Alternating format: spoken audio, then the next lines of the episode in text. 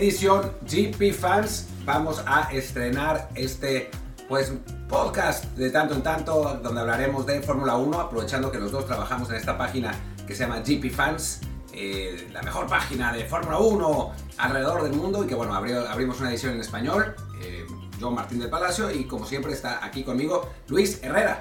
¿Qué tal? Y bueno, a la gente que nos escucha por primera vez, que en este caso esperamos que sean bastantes, eh, este programa lo pueden encontrar en Apple Podcast, Spotify, Amazon Music y muchísimas apps más.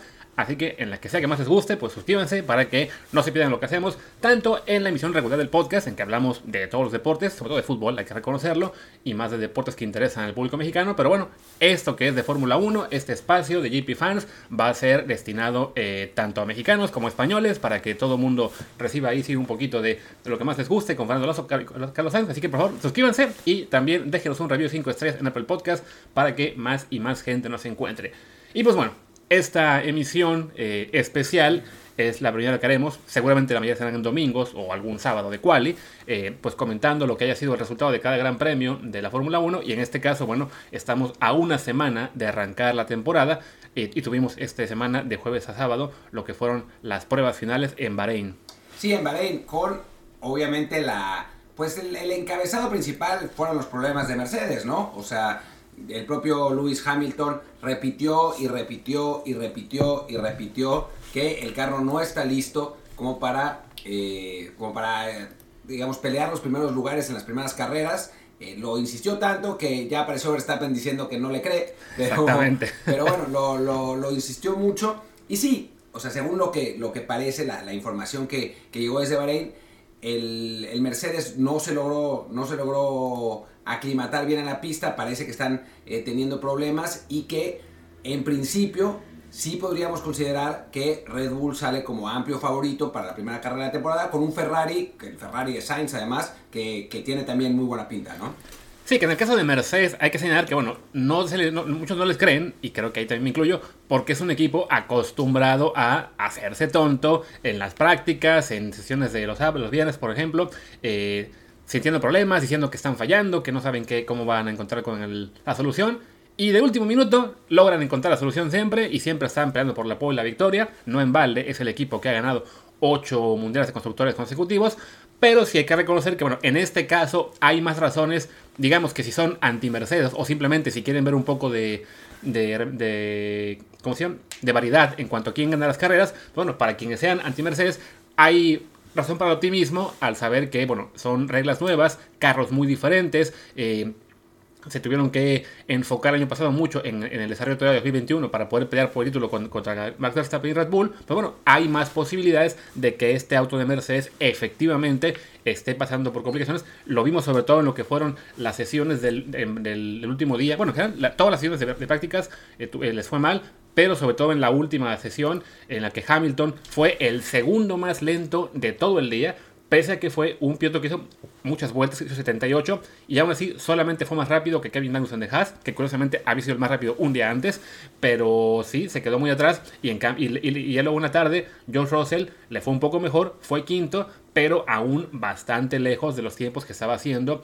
eh, Max Verstappen, Mick Schumacher otra vez con un Haas ahí sorprendiendo y Leclerc y Fernando Alonso que también tuvo ahí motivos para optimismo. Entonces bueno, con Mercedes es eso, ¿no? El que parecen estar sufriendo, además presentaron un carro muy innovador, fue la sensación el jueves al presentar estos eh, sidebots que prácticamente ni, ni, existen, que bueno, que le hacía que cuando la gente los vio, los vio los especialistas decían, no, es que quizá esta fue la innovación con la cual van a volver a llevarse de calle a todos. Y de momento parece que no. Parece que no, ¿no? Aunque también sabemos que, la, sobre todo además en esta, en esta temporada donde hubo tantos ajustes, pues el desarrollo del, del, coche se mantiene en las primeras semanas de temporada, a mitad de temporada es donde más o menos eh, se suele presentar ya el, el, modelo definitivo, entonces vamos a ver, ¿no? Lo que sí es cierto es que para el campeonato de, de constructores, pues sí estaría interesante quizás que Mercedes tenga pues unos pasos de retraso como para que realmente se ponga, se ponga bueno, ¿no? Eh, Red Bull tiene una, una, buena posibilidad. Ferrari sobre todo, ¿no? Ya el, regreso de Ferrari realmente a los primeros planos sería, la verdad, muy interesante. Tanto Leclerc como Sainz se vieron bien durante el, transcurso del, fin de semana. La verdad es que eh, se mantuvieron en una, en una línea, pues, bastante positiva.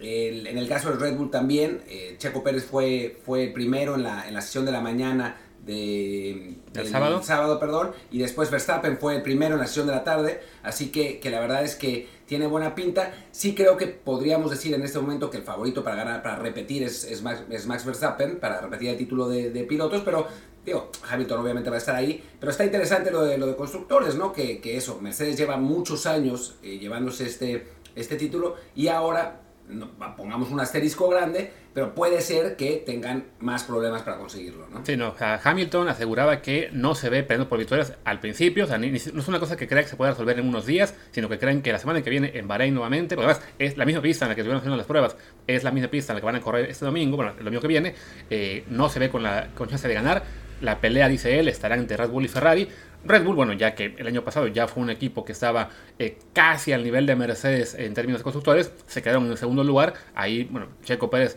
eh, se quedó con unos puntos de menos este, que acabaron costando no ganar en Mundial Constructores. Pero de todos modos, bueno, ya este año a Checo se le ve mucho más confiado. Eh, le fue muy bien en sesión del sábado, que fue primero. En general, también ha comentado el equipo que a él lo ven muy cómodo con este auto. También hay que recordar que cuando el Red Bull anterior era un, un auto básicamente hecho a la medida de Verstappen y no era fácil para sus compañeros en su momento Checo, antes Alex Albon, antes Pierre Gasly, adaptarse a ese estilo de manejo. Y aparentemente con este carro el mexicano está más cómodo. Y entonces eso le da a Red Bull pues una alineación realmente muy muy fuerte con dos pilotos muy buenos. Por, por un lado el campeón del mundo, el talento quizá más grande de de esta nueva generación de pilotos y por otro Checo un, un veterano eh, muy confiable que siempre se acostumbró a dar más con menos, lo hizo con Sauber, lo hizo con Force India, con Racing Point y ahora con Red Bull pues tiene por fin aparentemente un carro con el que puede pelear. Y un tema importante que es de Ferrari, hay que señalar que ahora que este año tenemos el tope, tope de gastos en la, en la, en la categoría, solo se puede invertir 140 millones de euros, si no me equivoco, en lo que es el desarrollo de cada carro. Este, eso evidentemente pone un límite a equipos grandes como Red Bull y como Mercedes en cuanto a pues probar todo lo, posible para eh, recuperar el tiempo perdido en este caso. Y además eh, se instauró un sistema de, eh, de, tiempos que pueden usarse en el, ¿cómo se llama? En el túnel de viento en función de la ubicación en cada temporada. Entonces, a Ferrari, que en 2020 le fue muy muy mal, le, eso le benefició para lo que es el desarrollo de este carro, porque eh, al haber quedado sexto en lugar de 2020, pues es el quinto equipo con más tiempo en túnel de viento, mientras que Red Bull es el, segundo con, con, menos y Mercedes evidentemente el que tiene menos acceso. Vaya, no es una diferencia descomunal, pero de todos modos pues, es un puntito ahí a favor de los Ferrari, que como decíamos, también les fue muy bien en estas prácticas, aunque ya en los últimos días han tratado de, eh, pues un poco, como dicen aquí, poner paños fríos y que eh, no se emocione la gente, porque bueno, a fin de cuentas, pues recordemos, Ferrari es el equipo a jugar la parrilla, pero también un equipo bueno, que lleva muchos años, eh, pues quedándose siempre corto respecto a lo que fue en sus mejores épocas, ¿no?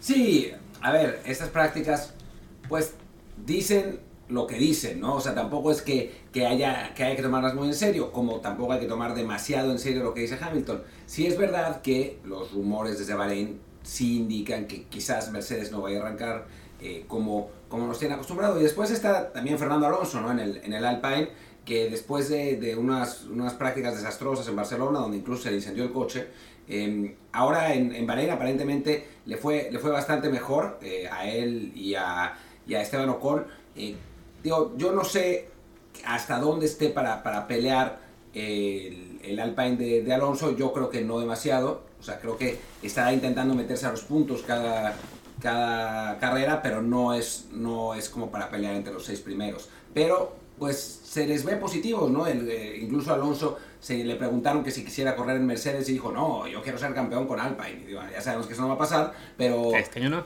eh, pero, digamos, eso, eso habla un poco de, del optimismo que sale, que sale del equipo que el, el año pasado tuvo bastantes altibajos, ¿no? Sí, de hecho, bueno, el equipo Alpine, Alpine ¿es Alpine? ¿Cómo se pronuncia? No sé, yo creo que es Alpine. Bueno, ya lo, lo averiguaremos para la siguiente Alpine, Alpine, Alpine, Alpine, Alpine. El chiste es que, bueno, es un equipo que quedó quinto en el Mundial pasado de Constructores, pero con un poco de suerte. O sea, influyó muchísimo lo que fue esa victoria en Hungría de Esteban Ocon, eh, una, una, una, que fue una carrera, digamos, es muy marcada por circunstancias especiales, en la que además ayudó muchísimo lo que fue la labor defensiva de Alonso ante Lewis Hamilton, que era el que le podía quitar la victoria a Esteban Ocon, y también un tercer lugar que obtuvo eh, Alonso muy cerca de final de temporada, pero esos fueron realmente los únicos dos eh, grandes resultados que tuvo la marca francesa en lo que fue un año, como dice Martín, de muchos altibajos, de muchas carreras en las que ni siquiera pasaban de la Q3.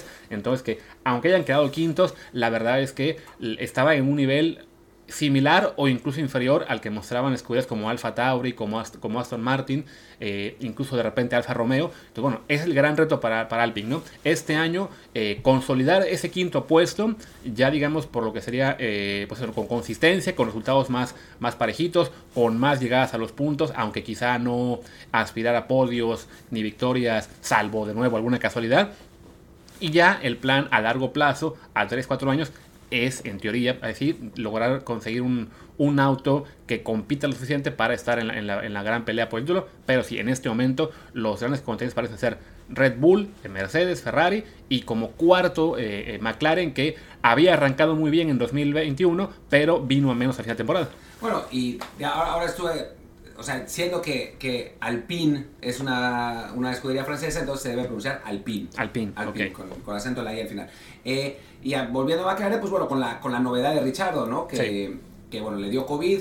Parece, parece, eh, en un momento decían que se iba a perder la carrera, todo parece indicar, salvo que, los, eh, que la, la, prueba COVID diga lo contrario, parece que sí va a estar, ¿no? Pero, pero sí con los nuevos, eh, los nuevos coches y con las nuevas circunstancias, pues, este fin de semana que se perdió Richardo va a ser importante para, para su rendimiento en la, próxima semana, ¿no? Sí, sí hablaban desde, desde McLaren que pues no era, digamos, no había sido lo ideal que se haya perdido estos tres días de práctica porque no tienen tiempo para perder, ¿no? Claro, o sea, evidentemente, y lo dijo Richardo cuando anunció el, resultado positivo, mejor que fuera esta semana a que fuera la próxima, que se perdiera la carrera, pero sí es un hándicap importante para él. También recordemos que Richardo viene de un año pues bastante irregular en 2021, ganó una carrera en Monza que fue básicamente el punto más alto de McLaren y a partir de ahí se fueron para abajo, pero en general no tuvo un buen año, eh, Norris lo superó bastante y pues es un piloto que estaba un poco en el caso de Checo Pérez, ¿no?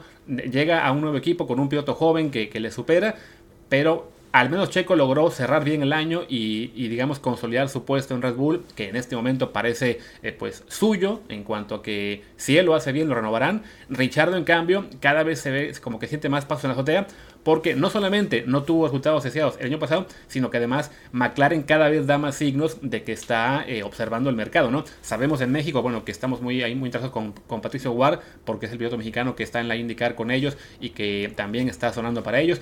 Justo ayer, sábado, eh, anunciaron que Colton Herta se integra también a su, a su academia, como, como le quieran llamar. Eh, usar, pues, recordemos que Colton Herta es el último heredero de la familia Herta, que es una familia muy tradicional en cuanto a los, eh, al automovilismo en Estados Unidos, así que pues puede ser. Sí, y que además recordemos que en este momento Estados Unidos se ha vuelto un mercado prioritario para la Fórmula 1, porque bueno, la, empresa dueña del, del serial ahora es una empresa estadounidense, ya tienen dos carreras en, este año en Estados Unidos, quieren incluso una tercera, entonces bueno, lo que les falta es tener pilotos estadounidenses, pues bueno, ahí está una vía más para eh, buscar un, un, asiento, pues sería justo el de McLaren, un equipo que ya tiene ligas fuertes con Estados Unidos y que además, bueno, recordemos, el, el, tener ingresos importantes desde Estados Unidos siempre ayuda, ¿no? Y además de ellos, bueno, está que ya ficharon, bueno, no ficharon, pero ya anunciaron que para este año, si tienen alguna vacante, le van a dar el, el, asiento a Oscar Piastri, Piatri, ¿cómo se dice? Ahorita lo, reviso, el que es el campeón de Fórmula 2, que es un piloto de Alpine, que pues, no tuvo este año espacio en la Fórmula 1, no, no hubo ningún carro para él,